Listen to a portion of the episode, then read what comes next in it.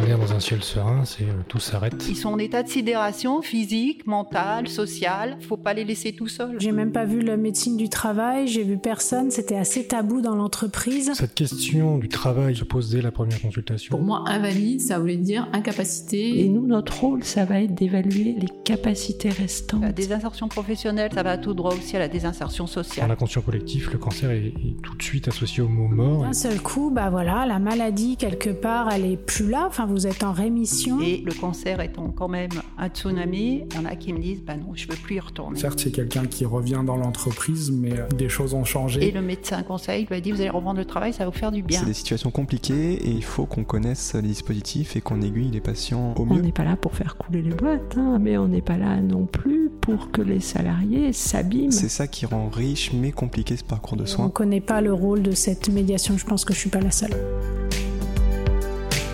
Cancer et travail.